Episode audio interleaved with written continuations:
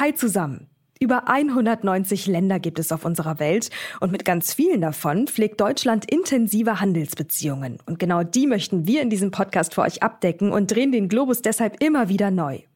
Wenn uns das aus eurer Sicht gelingt, dann lasst uns gerne eine Bewertung da, zum Beispiel auf Spotify und Apple Podcast. So könnt ihr uns am besten unterstützen.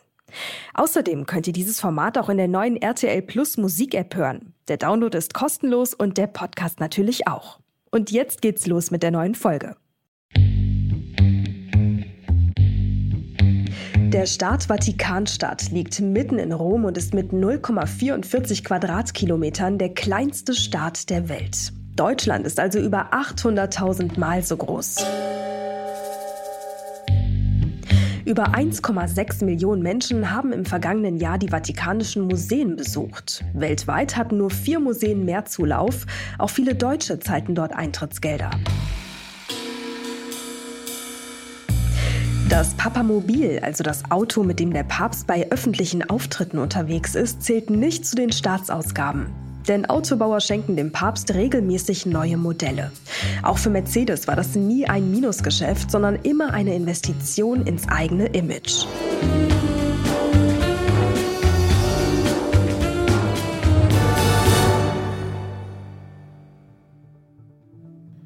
Wenn der Papst am Heiligen Abend im Petersdom die Christmette feiert, schauen Millionen deutscher Katholiken nach Rom. Genauer gesagt auf den Zwergstaat inmitten der italienischen Hauptstadt, in dem Papst Franziskus das Weihnachtsfest begeht. Es war ein hartes Jahr, auf das der 85-Jährige in diesen Tagen zurückblickt. Der Krieg in der Ukraine, auch für ihn eine Zäsur. In Ukraine scorrono fiumi di sangue e di lacrime. Flüsse von Blut und Tränen fließen in der Ukraine, sagt Papst Franziskus hier. Der Krieg sei eine Verrücktheit. Er bat darum, einzuhalten und die Grausamkeiten zu beenden. Erfolg hatte er mit seinen Bitten leider nicht. Dabei verfügt er eigentlich über großen Einfluss in der internationalen Politik, denn schließlich vertritt er als oberster Katholik einen Großteil der Weltbevölkerung. Wie aber steht es um den wirtschaftlichen Einfluss des Staates Vatikanstadt? Und welche Verknüpfungen gibt es mit Deutschland? Auf Importe und Exporte, wie wir es sonst gerne tun, können wir diesmal nicht wirklich schauen. Denn industrielle Produktion ist in dem Kirchenstaat Fehlanzeige. Doch wie finanziert sich das Land? Welche Rolle spielt dabei die katholische Kirche in Deutschland? Und wie groß ist der Einfluss finanzkräftiger deutscher Diözesen wie Köln? Das und mehr diskutiere ich gleich mit zwei ausgewiesenen Vatikanexperten, die sich in Geschichte und Gegenwart gleichermaßen gut mit dem Land auskennen. Zu Gast sind heute der Autor Ulrich Nersinger und Udo Gümpel, unser NTV Italien-Korrespondent, der sich seit Jahrzehnten intensiv mit dem Vatikan und seinen Finanzflüssen beschäftigt. Und damit erstmal Hallo zusammen hier bei Wirtschaft Welt und Weit. In diesem Podcast sprechen wir darüber, wie sich die Welt seit dem Ukraine-Krieg strategisch neu aufstellt. Welche wirtschaftlichen Bündnisse drohen endgültig zu zerbrechen? Wo entstehen vielleicht auch ganz neue Allianzen? Und was heißt all das für uns und unsere Wirtschaft in Deutschland? Dazu sprechen wir jede Woche Donnerstag mit Menschen, die sich auskennen. Ich bin Mary Abdelaziz Ditzo, Journalistin und Leiterin für den Bereich Wirtschaft und Innovation bei NTV. Heute haben wir den 22. Dezember und in unserer Weihnachtsfolge blicken wir auf den Staat Vatikanstadt.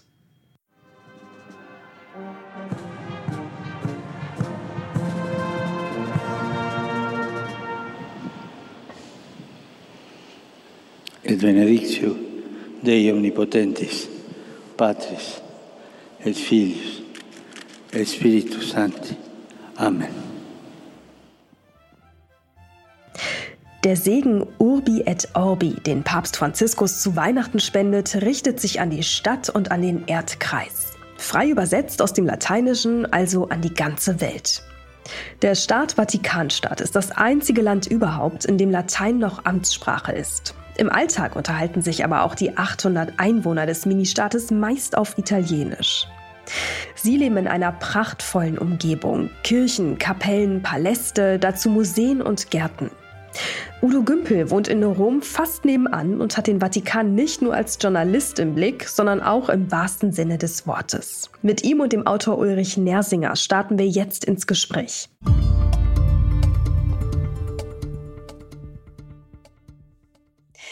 Auch in diesem Jahr wird Papst Franziskus am ersten Weihnachtstag den Segen Urbi et Orbi spenden. Fernsehkameras werden ihn zu Katholiken in aller Welt tragen und auch bei uns bei NTV werden die Bilder zu sehen sein.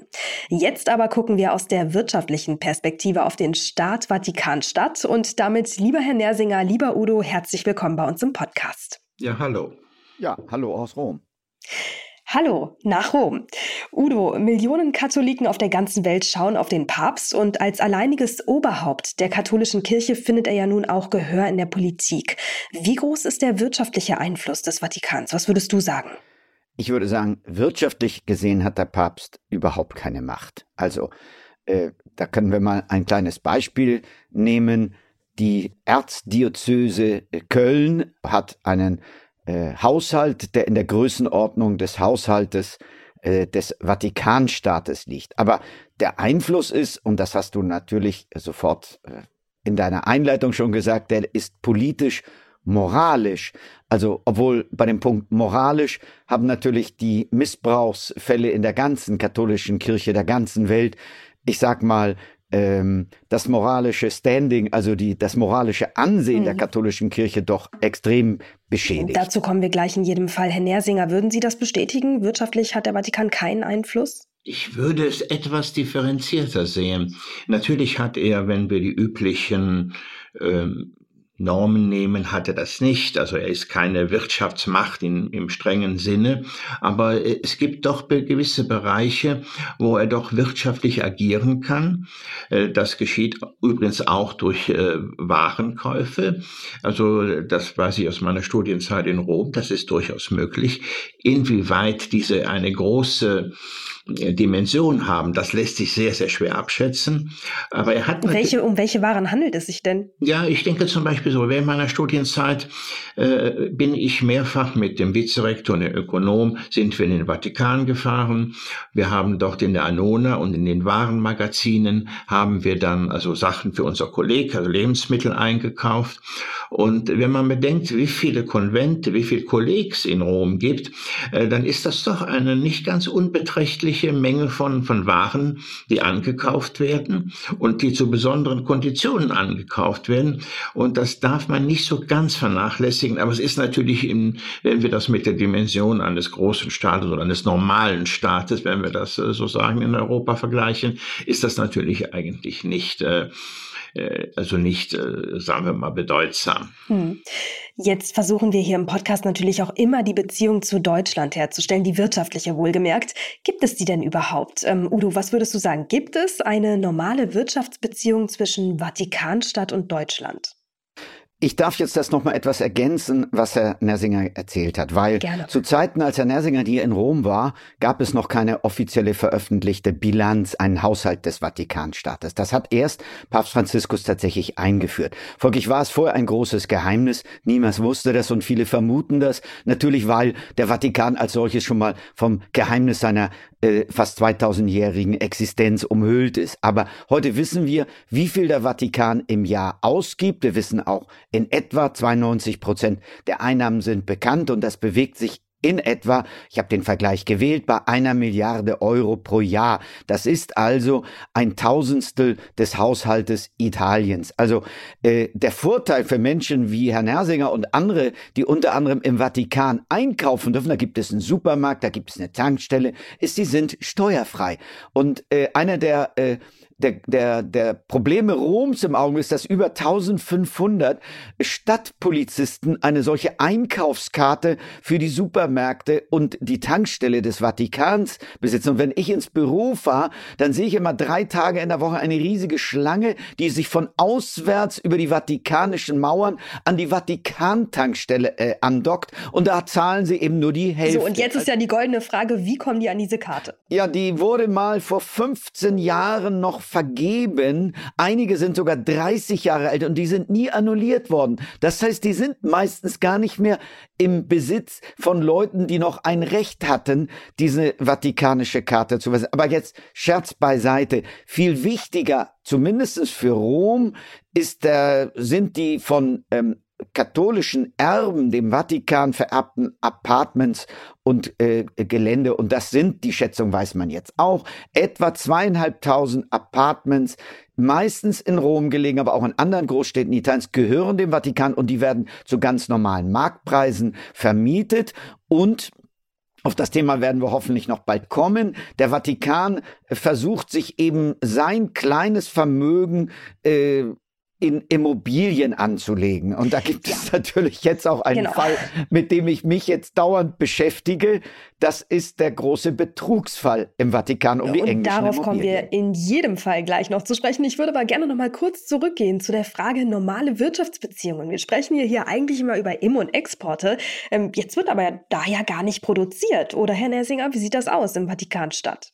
Im Vatikanstaat nicht, im alten Kirchenstaat gab es das schon, auch nur begrenzt und auch nur zu bestimmten Zeiten. Man, muss, man müsste da bestimmte äh, aufstellen. Man müsste sagen, also bis 1860, also bis es noch den äh, großen Kirchenstaat mit den Provinzen Umbrien, äh, Romagna äh, gab, äh, war das etwas anderes. Äh, ab 1860 bis 1870 haben wir nur noch ein Fünftel des alten Kirchenstaates und da haben wir so gut wie keine Industrie. Wir haben nur die Alaun-Vorkommnisse, Vorkommnisse in äh, Können Sie das kurz erklären, Alaun-Vorkommnisse? Alaun, also eine, ein, ein bestimmtes äh, Produkt, das man brauchte, mhm. zum Beispiel für Färbung von Stoffen und ähnlichen und chemischen Prozessen.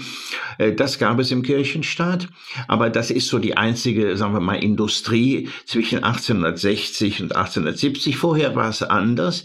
Wenn man sich einmal die Landkarte anschaut damals, dann war es so, dass der Vatikan doch relativ viele Konsulate hatte. Also er hatte fast 100 Konsulate in aller Welt und mit Wirtschaftsbeziehungen waren diese Konsuln beauftragt. Also in Deutschland, in den deutschen Staaten gab es Konsulate, meistens oben an der, an der Nord- und Ostseeküste. Das, äh, da haben wir aber relativ wenig Erkenntnisse. Wir können da nicht genau sagen, was eigentlich da alles äh, hm. auch behandelt worden ist. Aber nach 1870, also nach dem Ende des alten Kirchenstaates, ist das mehr oder weniger weggefallen. Und äh, dann so also richtige Handelsbeziehungen, wenn wir das so nennen können, haben wir dann erst wieder ab der Gründung des Vatikanstaates 1929. Und die beschränken sich jetzt im Wesentlichen auf was? Ja, also äh, wie eben schon angesprochen, auf die Lebensmittel, aber das fällt nicht so sehr ins Gewicht. Aber es gibt dann natürlich auch äh, gewisse Sachen, äh, ich würde das fast sagen, einen digitalen Warenhandel. Wir haben im Dezember haben wir einen Skandal gehabt mit Italien. Eine italienische Firma hat also Rechte, illegal Rechte an, an Fotoproduktionen oder Fotoreportagen Produktionen äh, der Vatikanischen Museen illegal verkauft und äh, man sprach so ungefähr von 500, äh, von 500.000, etwas über 500.000 Euro. Also ich traue dieser Summe nicht. Ich denke, dass das weit mehr sein kann und dass es auch weit mehr Firmen gibt, die so etwas gemacht haben. Also das ist ein, ich würde sagen, eine Art digitaler Warenhandel, aber inwieweit der ins Gewicht fällt, kann man nicht sagen. Also ich würde Herrn Gümpel zustimmen, äh, dass der, der wichtigste Faktor sind eben die Immobilien. Mhm. Und da haben wir auch äh, relativ große Schwierigkeiten. Das werde ich vielleicht noch anhand der äh, Lateranverträge etwas erklären können. Ja, also auf die Immobilien kommen wir gleich äh, definitiv noch zu sprechen. Ich würde aber gerne erst einen mentalen Haken hinter der Sache machen, wie wir Deutschland nun ähm, mit dem Vatikanstaat verbinden können. Vielleicht schauen wir noch mal so ein bisschen drauf. Sie haben ja eben schon, oder Udo, du hast eben schon die äh, Diözesen angesprochen, also die Bistümer. Wie groß ist denn da der Einfluss finanzkräftiger Bistümer wie Köln zum Beispiel? Also die Dioze in den Diözesen, in den Bistümern wird der Peterspfennig gesammelt. Das ist die direkte Finanzierung für die Missionstätigkeit des Papstes. Das ist aber mittlerweile in der gesamten Weltkirche etwas über 45 Millionen Euro. Und in Deutschland werden zweieinhalb Millionen Euro gesammelt pro Jahr. Das ist also verglichen mit der eine Milliarde Euro, die der Gesamthaushalt den Papst Franziskus jetzt offengelegt hat, der 92 religiöse Orden und Einrichtungen, Institutionen umfasst und damit also ziemlich äh, vollständig ist, ist das natürlich eine zu vernachlässigende Größe. Die äh, wichtigsten Einnahmen der, äh, des, des römischen Kirchenstaates kommen zum Teil aus den eigenen Einnahmen. Da sei unter, seien unter anderem die Vatikanischen Museen, äh, genannt. Da gehen natürlich viele Deutsche hin und die verkaufen auch offiziell, wenn man sie bei den Vatikanischen Museen kauft und offizielle Kanäle nutzt, die nehmen etwa 80 bis 100 Millionen Euro pro Jahr ein. Das ist also eindeutig die Haupteinnahme. Und dann äh, das ist auch lustig, der Vatikan druckt ja auch Euromünzen, mhm. der gehört ja auch zum Euro dazu. Und er hat das Recht, pro Jahr 2,3 Millionen Euro-Münzen zu, die, äh, zu wie prägen. Wie schaut das denn aus? Also man kann ja in Euro zahlen, aber äh, andererseits eben auch mit den Münzen, auf denen ist ja dann das Konterfei des Papstes ähm, abgebildet. Ähm, kann man diese Sammlermünzen kaufen oder kriegt man die vielleicht mit, ja, mit ein bisschen Glück auch als Wechselgeld im Museum? Man kriegt sie auch als Wechselgeld in Italien. Ich habe sie auch schon hier als ganz normales Wechselgeld irgendwo an der Kasse bekommen. Mhm. Äh, aber man kauft sie natürlich als Sammlerstücke und dann sind sie natürlich etwas teurer. Genauso wie die Briefmarken des Vatikans, die ja auch ganz normale Briefmarken sind. Die kann man dann auch auf den Brief kleben und direkt auf dem Petersplatz ist ja auch ein Postamt des Vatikans. Also das sind schon wichtige Einnahmen, aber der äh, Großteil der Einnahmen des Vatikans kommt aus äh, zwei anderen Quellen der kommt zum Teil, hm. der kommt A aus den Immobilien und dann bekommt die katholische Kirche vom italienischen Staat äh, eine, äh, ich sag mal, Apanage der Kirche, der, der, der, der italienische Staat, das ist die Fortsetzung der Verträge, die der, der, der Vatikan Pius IX. damals äh, mit Mussolini gemacht hat. Das ist das, das, die Wiederholung, das ist erneuert worden, das Konkordat unter Bettino Craxi äh, bekommt pro Jahr eben auch die Be eine Bezahlung für die katholischen Priester in den italienischen Schulen und das summiert sich ungefähr etwa auf eine Milliarde Euro pro Jahr, die also okay, regelmäßig dem, bezahlt werden. Bei dem ersten Punkt würde ich auch jetzt gerne nochmal bleiben. Sie haben ja jetzt beide in verschiedenen Kontexten, Udo und auch Sie, Herr Nersinger, die Immobilien angesprochen. Nur damit wir jetzt mal ähm, auch alle hier, die gerade zuhören, auf den gleichen Stand bringen, warum das Thema vielleicht auch sensibel ist. Ähm, in London wollte der Vatikan ja mit einer Luxusimmobilie Geld verdienen, soweit mein Stand. Und inzwischen hat er sie mit 100 Millionen Euro Verlust wieder verkauft. Und zudem muss sich ein Kardinal wegen Amtsmissbrauchs und Veruntreuung vor Gericht verantworten. Herr Nersinger, ähm, wie kommt kommt das bei den Gläubigern an und könnte sowas wie in London auch in Deutschland passieren und damit auch mal umgreifend besprochen, ähm, wie, wie ist das zu sehen, Vatikanstadt und Thema Immobilien? Schon ziemlich sensibel, oder? Ja, äußerst sensibel, also das kommt natürlich absolut nicht gut an, aber es ist ein sehr komplexes Thema. Also äh, wenn wir zum Beispiel mal auf die Immobilien schauen in Rom, äh, wir haben eben schon angesprochen, es gibt den Vatikanstadt, das zusammenhängende Gebiet und es gibt die exterritorialen Besitzungen. Aber es gibt laut der Lateranverträge noch eine andere Einrichtung von Institutionen. Wir haben Gebäude, wir haben äh, Institutionen, äh, die weiterhin Italien gehören, die nicht zum zum Vatikanstaat gehören, die nicht exterritorial sind, die aber von der italienischen Steuerpflicht befreit sind. Und, äh, und da sind äh, bieten sich natürlich auch Schlupflöcher an, bieten sich Lücken an, äh, da gewisse Gebäude oder Immobilien zu veräußern. Äh, da schaut aber niemand hinter. Äh, die Päpste haben versucht in den letzten Jahrzehnten das alles zu ordnen, auch mit, mit Dekreten, auch mit einem ständigen Wechsel der, der Verantwortlichen. Aber ich denke, das wird niemals gelingen, das völlig aufzuleuchten, das völlig aufzuzeigen. Also das betrifft schon mal jetzt erstmal die Immobilien in Rom oder auch in Italien. Und dann im Ausland ist es natürlich fast noch unmöglicher, eine genaue Übersicht zu, zu bekommen. Und, äh, und ich denke, da werden wir noch äh, mit der Zeit noch einiges erfahren. Und äh, das wird nicht sehr erquicklich sein, denke ich. Wobei, wenn Sie sagen, da schaut niemand so richtig hinter, also warum denn nicht? Warum schaut da niemand mal so richtig rein? Ja, das hat auch mit ganz verschiedenen Gründen zu tun. Erst einmal müssen wir uns immer wieder vor Augen halten, wir haben es nicht mit einem demokratischen Staat zu tun, wir haben es mit einer absoluten, der letzten absoluten Monarchie in, in Europa zu tun. Äh, diese Monarchie kann aufgrund der gesetzlichen Vorgaben, so ihrer eigenen, aber auch derjenigen der EU, kann nicht der EU, EU beitreten, kann nicht der Zollunion beitreten, es kann nur Abkommen geben. Und äh, dadurch ergeben sich natürlich natürlich äh, schon mal Schwierigkeiten. Und dann haben wir natürlich die Verantwortlichen, denken wir an die letzten beiden Päpste, haben natürlich, äh, was Finanzen angeht, nicht den Überblick. Und äh, man weiß auch nicht, ob sie immer mit den besten Leuten bestückt sind, also mit den besten in ihrem Umkreis die besten Leute haben. Wir sehen ja einen ständigen Wechsel. Wir sehen dann auch ein, eine unglaubliche Art und Weise von Intrigen. Das geht schon Jahrzehnte zurück. Wir haben die Calvi-Affäre, die Donau. Wir haben all diese Sachen. Und äh, ich denke, das wird sich nicht bessern, auch wenn, wenn der Papst also alle drei, vier Jahre eine neue Methode empfindet, äh, findet, äh, wie, wie man besser diese Finanzsachen überwachen kann. Mhm. Also da bin ich doch sehr äh, skeptisch. Die Beziehung des Vatikans äh, zu, äh, zum Geld, die hängt ja auch damit zusammen, dass eben der italienische Staat eben 1870 den Kirchenstaat erobert hatte und damit hatte eben tatsächlich die katholische Kirche, der Papst, praktisch keine Einnahmen mehr, außer den Spenden, die eben aus der Weltkirche kamen. Und äh, dann wollte Mussolini, der hat ein großes Interesse daran, äh, die Kirche nicht als Gegner zu haben und dann hat er einen Vertrag abgeschlossen mit dem damaligen Papst Pius XI.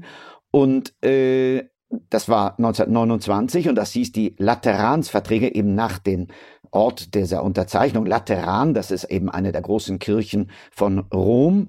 Und äh, dort bekam eben damals an die katholische Kirche eine Summe ausgezahlt von Damals waren es, soweit ich mich erinnere, 70 Millionen Dollar. Das wäre nach heutigem Maßstab etwa anderthalb Milliarden. Ist auch keine Riesensumme. Aber was machte damals dann der Vatikan damit? Der legte das vor allem in Immobilien an, eben als sichere Geldanlage. Und diese. Gar nicht so unschlau. Absolut schlau. Und diese Methode, die blieb eigentlich immer im Wesentlichen die Methode, wie auch dann die Vatikanbank, IOR, lustige Abkürzung, Institut für die religiösen Werke, heißt das abgekürzt auf Italienisch. Was also dieses Institut für die religiösen Werke tat, die investierten nämlich und das war dann wieder ein kleiner Skandal. Da wird auch Herr Nersinger sich dran erinnern, weil das ist ein bisschen lustig. Die investierten nämlich dann eigentlich in den 60er Jahren wie jede andere Bank in Aktien. Und dann kauften sie unter Papst Paul dem Sechsten eben auch Aktien einer deutschen Pharmafirma namens Schering. Nur das Problem war, Papst Paul der Sechste. Okay, nur ganz kurz, um das festzuhalten. Das bedeutet also, die, der Vatikanstaat, der Papst hat damals deutsche Aktien gekauft. Verstehe ich das richtig? Ja, das ist ja aber auch völlig normal. Wenn ich zu meinem Banker, also der IOR-Bank, sage, bitte diversifiziere das Risiko, ich will ja schließlich das Geld für die religiösen Werke und Missionstätigkeiten haben, dann sagt der Banker, ich kaufe breit gestreut Aktien. Das ist eine ganz normale Anlagestrategie. Da kann man dem Papst ja nun wirklich keinen Strick draus drehen. So, das Problem war nur, Papst Paul VI. wollte in dieser Zeit Verbot den ähm, Frauen der katholischen, den Katholikinnen die Nutzung der Antibabypille. Hm. Das Problem war nur, dass die Aktien, die die Vatikanbank gekauft hatte, weil das war natürlich wirklich sehr äh, gut zu kaufen, da verdiente man viel Geld damit, das war Sharing und die stellten die Antibabypille her. So, und dann wurde natürlich dieser Pillenpaul, wie er dann der Papst damals hieß, ne, äh, Nachfolger von Johannes äh, äh, dem 23. Da wurde eben Pillen-Paul, war natürlich völlig unglaubwürdig geworden, weil er von der Kanzel predigte man in der katholischen Kirche gegen die Antibabypille, aber die Vatikanbank verdiente ja. an der Antibabypille. Und da begann etwas, was mich selber dann hoch interessiert, äh, viele Jahre später, 25 Jahre später, äh, auf die Spur des vatikanischen Geldes gebracht hat, das darf ich noch erzählen. Dann wurde nämlich alles in Immobilien investiert und zwar, wenn möglich, gar nicht direkt, wo man dann sagen kann, der Papst ist mein Vermieter, auch peinlich, wie man jetzt in London gerade sieht bei dem Skandal. Ähm, sondern dann hat der Papst es über Schweizer und Liechtensteiner Briefkastenfirmen investiert, weil über eine winzige kleine Mailänder Bank, die heißt Banca Rasini. Und da, und das wird heute dann jetzt sehr politisch aktuell, da arbeitete der Vater von Silvio Berlusconi, Luigi Berlusconi, der war der Prokurist. Und der organisierte dann Herr nämlich. Äh, äh, äh, diese über drei Lichtensteiner, wir würden heute sagen Briefkastenfirmen, aber eigentlich waren es ja Schwindelfirmen, die aber von einem Bekannten des Papstes geleitet wurden als äh, Treuhänder. So, das scheint jetzt sehr kompliziert, aber in Wirklichkeit ja war es so, dass dann die kirchlichen Gelder des Vatikans über diese drei Liechtensteiner Firmen wieder meistens in Italien investiert wurden und davon übrigens auch ein nicht geringer Teil bei Berlusconis Immobilienimperium aufgebaut. Übrigens, Woher weiß ich das? Ich habe dazu mit einem italienischen Kollegen Federico Pinotti dazu mehrere Bücher geschrieben. Berlusconi selber hat mir das komplett bestätigt und der Sohn des Bankiers auch. Und die Leiter dieser drei Briefkastenfirmen waren alles hochrangige Mitarbeiter des Vatikans. Und der Treuhänder, ein Herr Herbert Badliner, war damals der Leiter der, äh, der päpstlichen Akademie der Sozialwissenschaften. Okay, okay, ich glaube, wir müssen an der Stelle einmal ganz kurz, weil das sind viele Informationen, Udo. Ich weiß, du könntest noch ganz lange weiterreden. Wir sollten aber unsere Zuhörer nicht unterschätzen. Das ja. kann man nämlich, diese Erzählung ist durchgängig und klar. Wir wissen also, der Papst und der Vatikan legt am liebsten in Immobilien an und äh, und das war ja auch immer eine kluge Strategie, um nicht wieder wie Papst Paul VI. da in die Falle der Aktien Absolut. zu geraten. Also wir fassen uns, also erstmal an der Stelle vielen Dank, weil das waren wirklich viele, viele spannende Informationen in Form einer kleinen Geschichte, so kann man es ja schon fast sagen. Ähm, also auch sehr interessant, was du da für ein Background-Wissen äh, hast. Du hast ja auch selber schon gesagt, du hast viele Bücher darüber und dazu geschrieben. Man kann es aber so zusammenfassen, Herr Nersinger, das würden Sie wahrscheinlich bestätigen. Ähm, sagen wir mal, die Kirche, der Papst und Vatikanstaat an für sich, äh, Staat an für sich ist ein ziemlich guter Anleger und weiß, sein Geld zu vermehren im Laufe der Jahrhunderte. Ja, das kann man sagen. Natürlich mit den, mit den Schwierigkeiten, auch mit den Problemen und auch mit den nicht so ganz legalen Mitteln, die der Herr Gümpel schon angesprochen hat. Aber ich sehe das Problem eigentlich äh, in den Päpsten selber oder im, im Vatikan selber. Äh, wir haben als Verantwortliche, haben wir Päpste, wir haben Kardinäle, wir haben Geistliche und die sind natürlich eigentlich mit der Finanzsituation oder mit Finanzen überhaupt nicht, äh, äh nicht so vertraut, wie man sich das wünscht oder überfordert. Und äh, dann sehen wir natürlich, dass dann natürlich auch gewisse Kräfte das ausnutzen. Also ich kann mich erinnern, dass äh, vor vielen Jahren, als äh, äh die Affäre war um das Jahr, so um die Vatikanbank war, um Macinkus war, um Calvi Sindona, hat einmal jemand gefragt, äh, einen, eine doch sehr gewichtige und eine doch eigentlich ganz gut informierte Person im italienischen, der italienischen Politik, Giulio Andreotti, warum der Papst denn einen Erzbischof Macinkus äh, extra zur, zum Direktor oder zum Verantwortlichen für die Vatikanfinanzen, für die Vatikanbank ernannt hat. Und dann hat äh, Andreotti in seiner etwas, doch etwas äh, zynischen oder sagen wir mal satirischen Art gesagt, na ja, der Papst hat gedacht, jeder Amerikaner kann mit Geld umgehen. Und so ein bisschen ist das auch okay. äh, die Mentalität, die dann ein, Einzug hm. gehalten hat. Also die Päpste, wenn wir jetzt auf Franziskus und Benedikt äh, schauen, die absolut null Ahnung, glaube ich, haben von der Materie. Und dann ist es natürlich einfach, wenn man dann die Institutionen, die sich mit dem Geld befassen im Vatikan, äh, ja, ich will fast sagen, okkupiert, indem man auch da, da Leute natürlich haben gesehen, da kann man was machen. Denn man muss bedenken, die Vatikanbank ist eigentlich aus einem positiven, guten Zweck entstanden. Sie ist 42 von Pius XII. gegründet worden. Deswegen, weil im Krieg war der Vatikanstaat neutral und die ganzen italienischen Missionsgesellschaften zum Beispiel konnten ihre Gelder durch äh, Eingriffe der Alliierten nicht mehr über Italien in die Missionen senden. Und dann hat der Papst gesagt, okay, dann machen wir das so, dass wir über den neutralen Vatikanstaat diese Gelder äh, in das Ausland bringen. Also das war eigentlich eine ganz gute und vernünftige. Und dann haben natürlich Leute gesehen, aha, mit der Zeit, das können wir doch ausnutzen. Gut, jetzt haben wir viel darüber erfahren, ähm, wie sich der Vatikan finanziert hat in der Vergangenheit, wie er sich heu heute, in heutigen Tagen finanziert.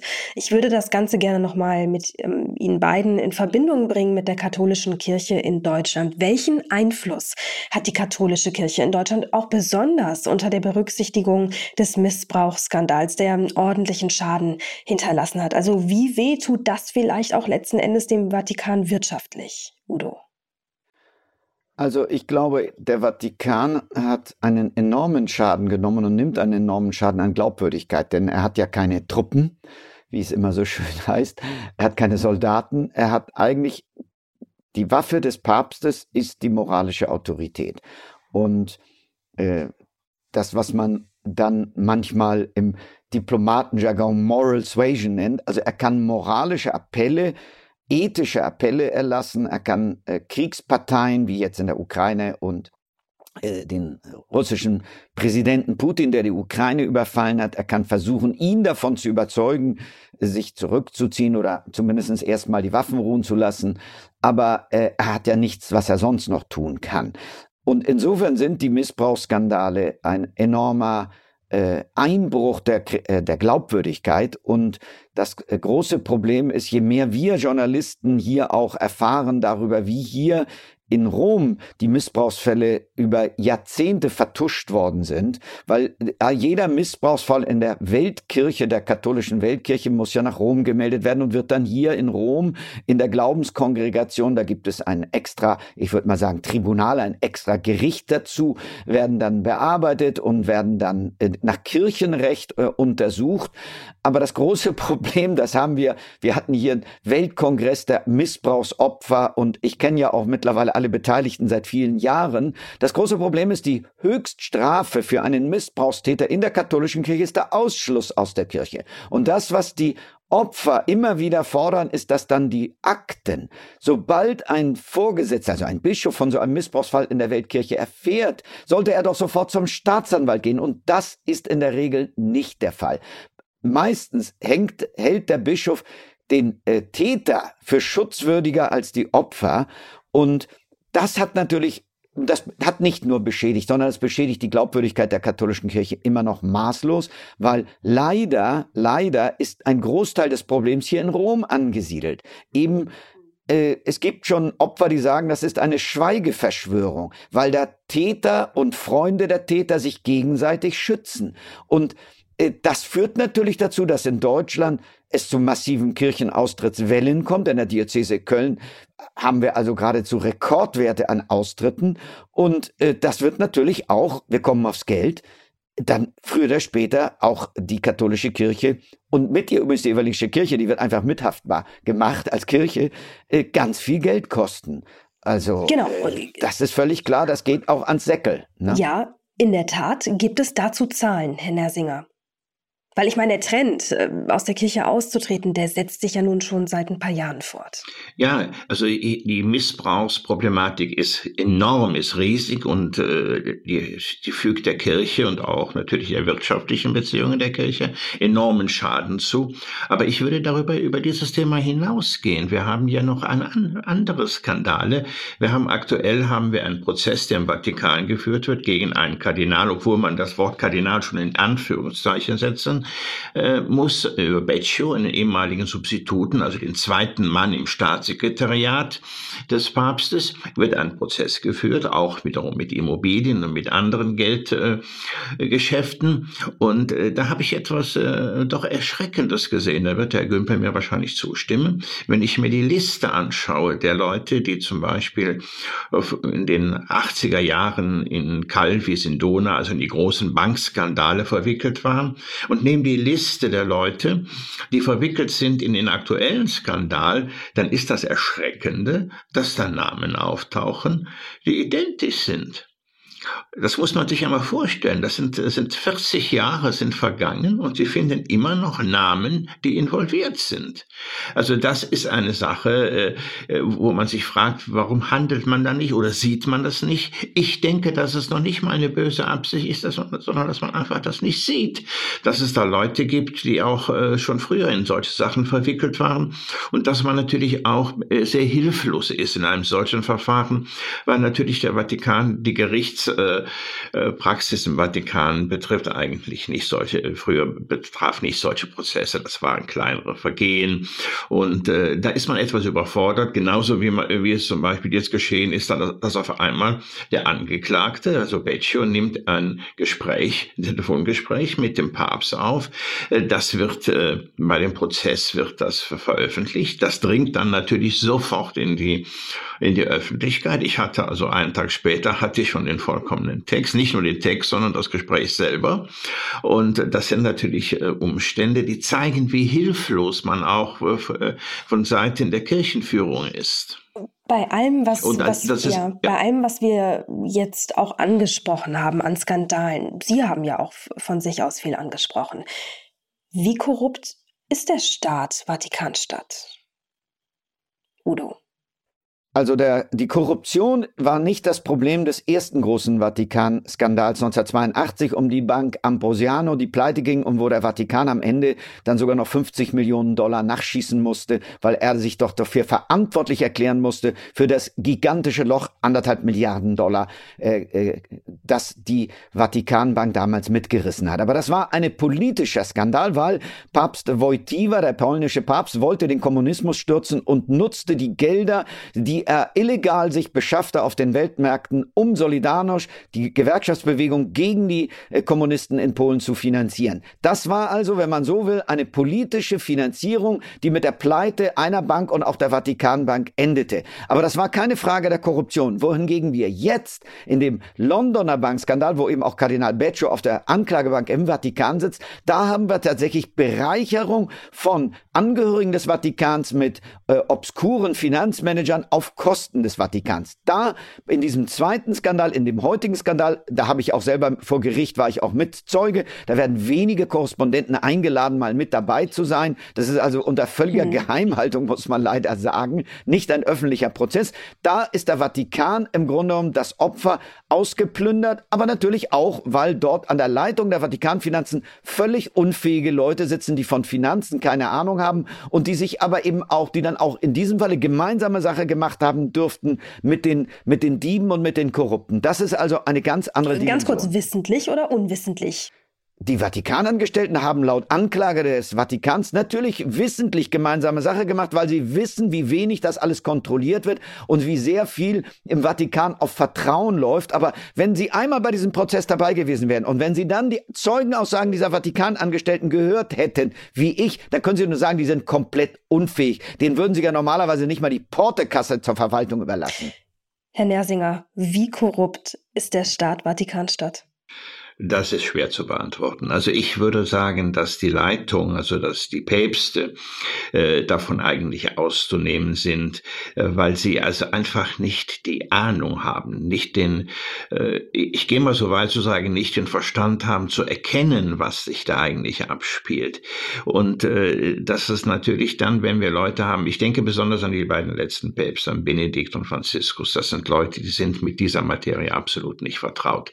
Und dann haben sie natürlich, vertrauen sie natürlich Leute in ihrer Umgebung. Und das ist eben das Problem, dass dann in dieser Umgebung sich Leute befinden, die also eiskalt das ausnutzen und die, wie wir jetzt, wie wir auch in diesem letzten Prozess sehen, um Beccio, also wirklich korrupte Leute sind, kriminelle Leute sind, mit kriminellen, äh, mit krimineller Energie und mit kriminellen Verbindungen. Wie, dann, wie man das lösen kann, das wird eine sehr schwierige Frage sein. Also man muss trennen, äh, die, die eigentlich vermutlich gute Absicht der Päpste, auch der Benedikt und von Franziskus, das Ganze aufzuräumen, da äh, Ordnung zu schaffen. Aber wie will ich Ordnung schaffen, wenn ich eigentlich davon keine Ahnung habe? Das ist das große Problem, äh, dass wir eben, dass die Gelder in den letzten Jahren, Jahrzehnten oder die Agenten Leuten anvertraut sind, die dubios sind und die natürlich in einem ständigen Intrigen spielen. Wenn Sie sehen, wie, viel, wie viele Leute sich abgewechselt haben in der Leitung der einzelnen vatikanischen Finanzinstanzen, mit welchen Intrigen, also denken wir an Kardinal Pell, der sogar dann angezeigt wurde wegen ein, in einer Missbrauchs, Missbrauchssache und dann freigesprochen worden ist. Also ich möchte auch gar nicht wissen, was sich da alles abspielt. Also finanzielle, sagen wir mal, abschließend zusammenfassend, finanzielle Ordnung und Klarheit in eine Institution bringen, die ja durchaus sehr vielen Millionen Menschen auf der Welt auch Kraft schenkt und ähm, durch den Glauben an für sich. Wie das gelingen kann und ob das gelingt, das verfolgen wir natürlich in den ja, nächsten Jahren und Jahrzehnten hier bei NTV. Und Ihnen beiden möchte ich jetzt erstmal ganz herzlich danken für die Zeit und für all die spannenden Infos. Sehr gerne. Bitte gerne. Das war für heute unsere Weihnachtsfolge zu den wirtschaftlichen Aspekten zwischen dem Staat Vatikanstadt und Deutschland. Und zugleich war es auch die letzte Folge für dieses Jahr. Den wöchentlichen Finanztalk, den gibt es dann wieder ab Januar. Redakteure dieses Podcasts sind Andrea Sellmann, das NTV Telebörsenteam und ich, Mary Abdelaziz Detzo. Außerdem hatten wir in dieser Folge redaktionelle Unterstützung von Lisa Hart und Lili Graumann. Besten Dank dafür. Produziert wird dieses Format von Wei Quan aus dem Team der Audio Alliance. Und wenn Sie uns jetzt noch Lob, Kritik oder Themenvorschläge schicken möchten, jederzeit gerne am besten per E-Mail an www.ntv.de. Wir wünschen Ihnen jetzt ein frohes Weihnachtsfest, einen guten Rutsch ins neue Jahr. Bleiben Sie gesund und genießen Sie die Zeit mit Ihren Liebsten. Wir bedanken uns an der Stelle für Ihre Treue, für Ihr Feedback und für all die lieben Bewertungen auf Apple Podcast und anderen Plattformen. Besten Dank, fröhliche Weihnachten und bis bald.